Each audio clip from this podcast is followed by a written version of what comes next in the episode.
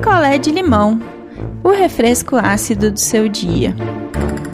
Oi, gente, cheguei. Cheguei para mais um picolé de limão e hoje eu vou contar para vocês a história da Mara e do Alberto. Então, vamos lá. Vamos de história. A Mara e o Alberto, eles estão casados já há quase 15 anos. Eles têm uma filha de 13 anos e o relacionamento é, sempre foi ok, assim. Né, a Mara que me escreveu e ela disse que, assim, o Alberto sempre foi muito parceiro dela, eles sempre fizeram muitas coisas juntos. E uma das coisas que eles fizeram juntos foi uma poupança.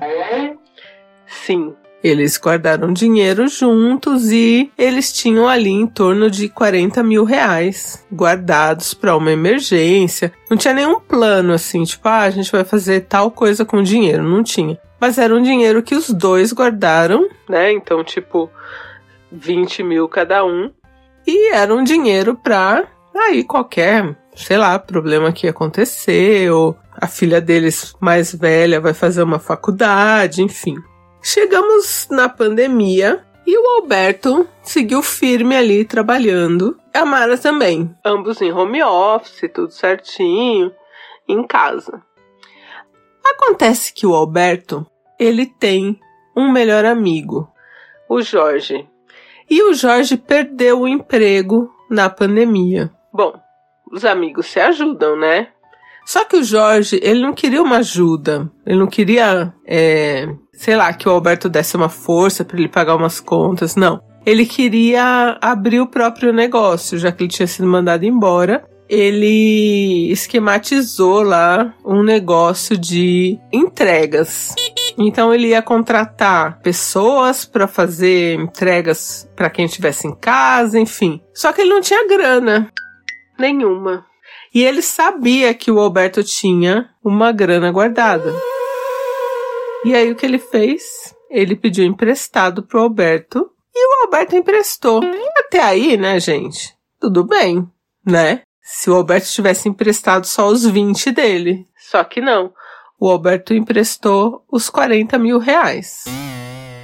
E não contou nada pra Mara. Porque a ideia, como eles não iam mexer mesmo no dinheiro, era que ele fosse repondo sem que a Mara soubesse. Porque ela, obviamente, ela não ia deixar ele pegar todas as economias e dar na mão do Jorge. Bom, os meses foram passando até que estava dando meio certo o negócio do, do Jorge, porque naquele começo ninguém mesmo estava saindo de casa. Só que, gente, o Jorge, ele pegou Covid e ele faleceu. E aí foi um baque pro Alberto, melhor amigo dele. É, ele ficou muito mal. Isso foi no final do ano.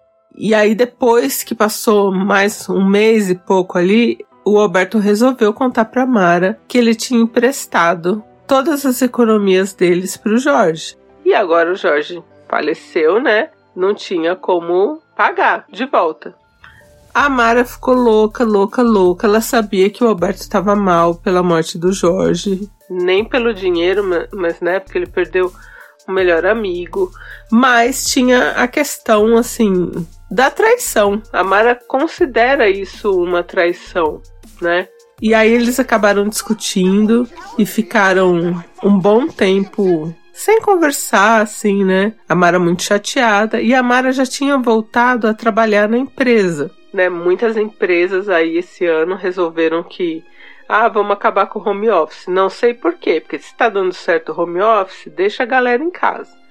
E esse era um caso da Mara. Ela podia muito bem fazer tudo que ela estava fazendo na empresa em casa, só que a empresa criou um sistema de rodízio e os funcionários tinham que vir aí determinados dias. E a Mara estava muito machucada com essa história, porque ela confiava cegamente assim, né, no Alberto e não pensou que ele fosse fazer uma coisa dessas. Mas acontece, fez e assim, ele tinha uma boa intenção de ajudar o amigo dele. O amigo dele até estava indo bem, ia conseguir, talvez, a gente não sabe, né? Começar a devolver. E a prioridade do Alberto, óbvio, era os 20 mil da Mara.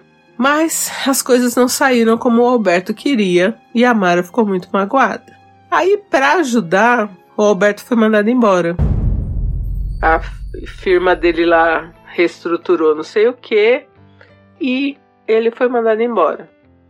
E aí agora que ele não tinha mesmo como devolver o dinheiro para Mara. Porque assim, ele recebeu ali a rescisão dele, mas ele tinha que continuar colocando dinheiro na casa, né? Porque a Mara não, ia aguentar sozinha. Então, meio que não dava para ele tirar desse dinheiro da rescisão e pagar a Mara.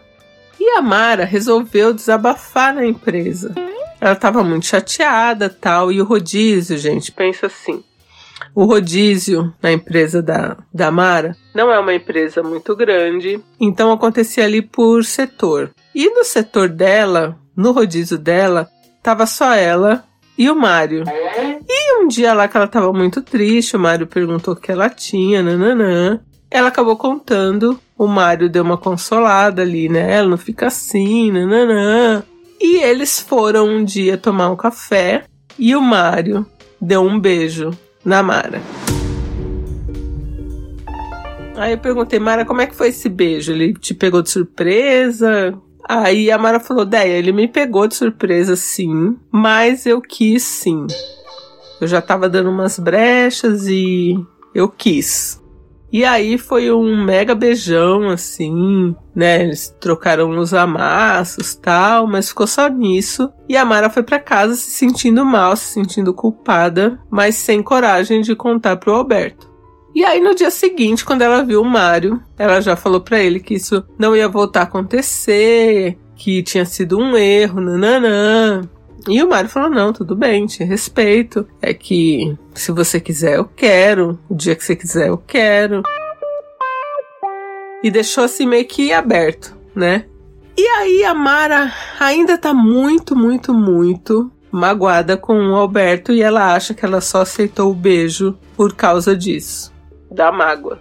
Só que agora ela acha que ela tem que contar pro Alberto que rolou esse beijo com o Mário. Só que ela sabe que quando ela contar, as coisas vão piorar bastante, porque primeiro que ela tem que estar com o Mário todo dia, só ela e o Mário. O Alberto com certeza vai surtar com isso. E ela tem essa dúvida, ela gostaria de contar, mas ela sabe que contando ela vai prejudicar muito o relacionamento dela. E aí ela fica na dúvida, né? Porque o Mário também, o Mário, desculpa, o Alberto também não contou para ela do dinheiro. E ela coloca as duas situações ali no mesmo nível, né? Do beijo e do dinheiro. E ela tem a razão dela, né? Conta ou não conta, gente? E eu fico na dúvida, porque assim, por um lado, o que, que vai adiantar contar?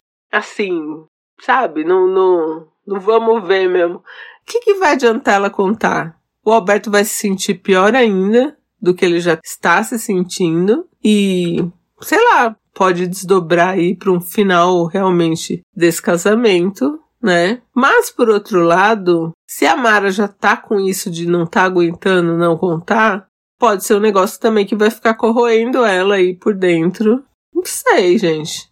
Eu acho que assim, tem que ver por que contar. Porque o beijo já foi, a Mara já parou a situação nisso, ela não deu mais nenhuma abertura pro Mário e ele também não insistiu. Então não é que a coisa vai virar um caso, né?